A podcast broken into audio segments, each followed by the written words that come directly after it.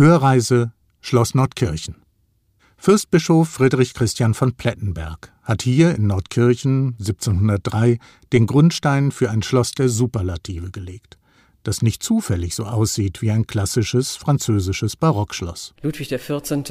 in Frankreich hatte das Maß aller Dinge, Versailles, erbaut und so guckten auch die Fürsten äh, im Münsterland und die Fürstbischöfe ein bisschen interessiert, wie diese moderne Art des Bauens ist. Erklärt Dr. Birgit Beisch, Kulturvermittlerin und Gästeführerin auf Schloss Nordkirchen.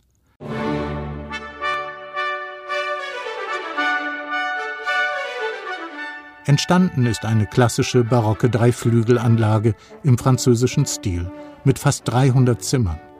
Das Schloss liegt in einem Park, der fast so groß ist wie 100 Fußballfelder, mit mehreren Nebengebäuden.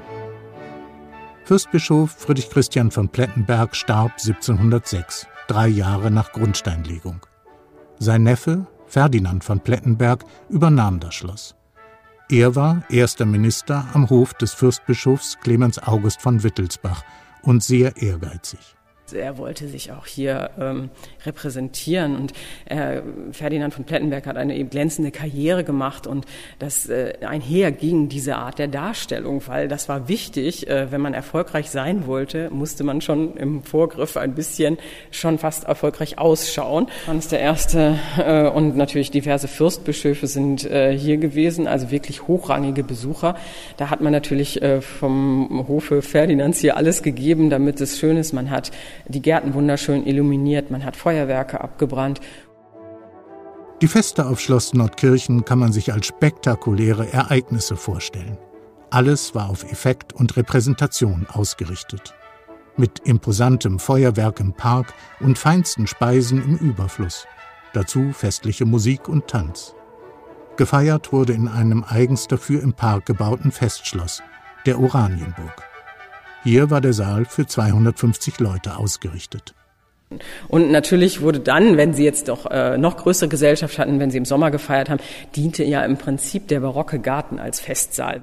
Der barocke Garten fasziniert auch heute noch durch seine Strenge. Er ist geprägt durch klare Strukturen und Symmetrien. Ein Beispiel für gebändigte, geordnete Natur. Hier können Sie auf einem Spaziergang so einiges entdecken. Dr. Birgit Beisch. Sie haben in der Gartenarchitektur des Barock nicht nur in der Fläche gearbeitet, sondern Sie haben aus Pflanzen auch Räume geschaffen. Also wie eine große Laube muss man sich das vorstellen. Das heißt, an Trellagen, also an Gerüsten hochgezogen, haben Sie Pflanzen ge gepflanzt, die dann wie Innenräume äh, ihnen auch einen Konzertsaal oder einen Tanzsaal oder ein Theater hergaben. Und solche Bereiche haben wir tatsächlich ja auch heute noch im Schloss. Es gibt hinten im Westparterre Richtung Oranienburg diese Laubengänge, die genau das nochmal wiedergeben, diese Idee aus dem Barockgarten. 1833 heiratete Maria von Plettenberg den ungarischen Grafen Nikolaus Franz von Esterházy-Galata.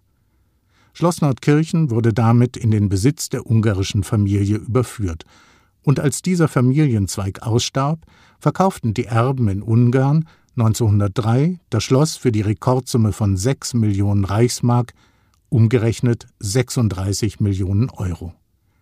Käufer war Herzog Engelbert Maria von Arenberg, damals der reichste Mann Westfalens. Der Familie von Arenberg gehörten Kohleminen im Ruhrgebiet, und da der Bedarf an Kohle in der Industrialisierung groß war, war das für den Herzog eine beständig sprudelnde Geldquelle. Dazu kam dann auch noch Landbesitz. 1908 äh, besaß die Familie 33.000 Hektar Land in Deutschland und in Belgien. Also ein riesen Grundbesitz und eben dazu dieses Bergregal. Dieser gesellschaftlichen Bedeutung wollte man dann irgendwie auch im Kaiserreich eben äh, unterstreichen, dadurch, dass man auch im Kaiserreich einen ähm, repräsentativen Familiensitz hat. Und das war hauptausschlaggebender Grund, warum man dieses Schloss dann gekauft hat, weil es eben ähm, die Orientierung eben nicht mehr nach Brüssel oder Wien oder irgendwohin war, sondern nach Berlin im Grunde genommen, wo der Kaiser residierte, Kaiser Wilhelm II. Und äh, mit dem war die Familie von Ahrenberg sozusagen gut bekannt.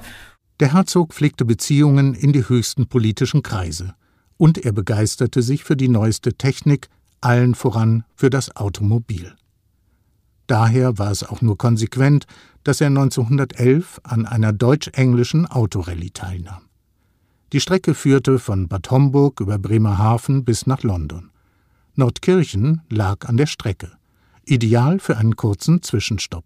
Mit von der Partie waren unter anderem im deutschen Team Prinz Heinrich, der ältere Bruder des Kaisers, und im englischen Team Sir Arthur Conan Doyle, Schöpfer der Sherlock Holmes Detektivgeschichten.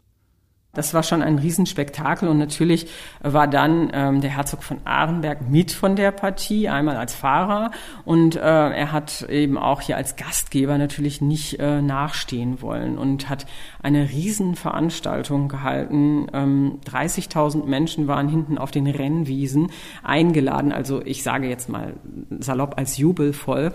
Man hat ähm, große Zelte aufgebaut. Der Herzog von Arenberg hat gesehen, dass die Bevölkerung gut versorgt war. Es gab Bier, es gab Schmalzbrote und ähnliches.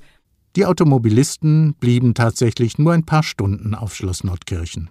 Abends wurden sie zu einem Ball in Münster erwartet.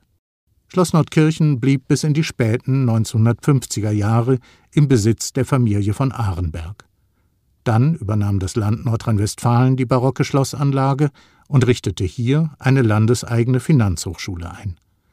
Dr. Birgit Beisch das heißt also, man hat wirklich jeden Winkel genutzt, um daraus Vorlesungsräume, eine Bibliothek oder eben auch Unterbringung für Studenten zu haben.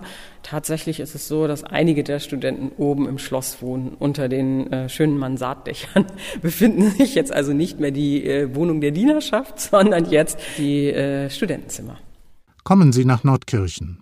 Flanieren Sie durch den Park, nehmen Sie an dem vielfältigen Führungsangebot teil, und vielleicht entdecken Sie ja hier im weitläufigen Park Ihren ganz besonderen Lieblingsplatz.